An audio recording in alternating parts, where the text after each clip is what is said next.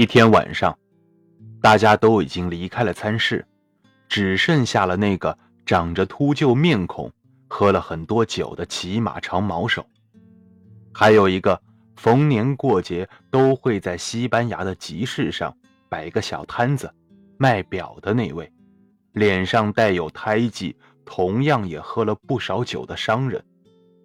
另外还有两个来自于加利西亚的教士。他们坐在靠墙拐角的一张桌子旁边，没喝多少酒，但可以看得出，肯定也是已经有些醉了的。在那个时候，在罗昂克，酒是包含在餐宿费用里的。侍应生又刚拿来了几瓶巴尔德尼亚来的红葡萄酒，先是送到了商人的桌上，然后。又送去给了骑马长毛手，最后送去给两个教士。三名侍应生站在餐室的一头。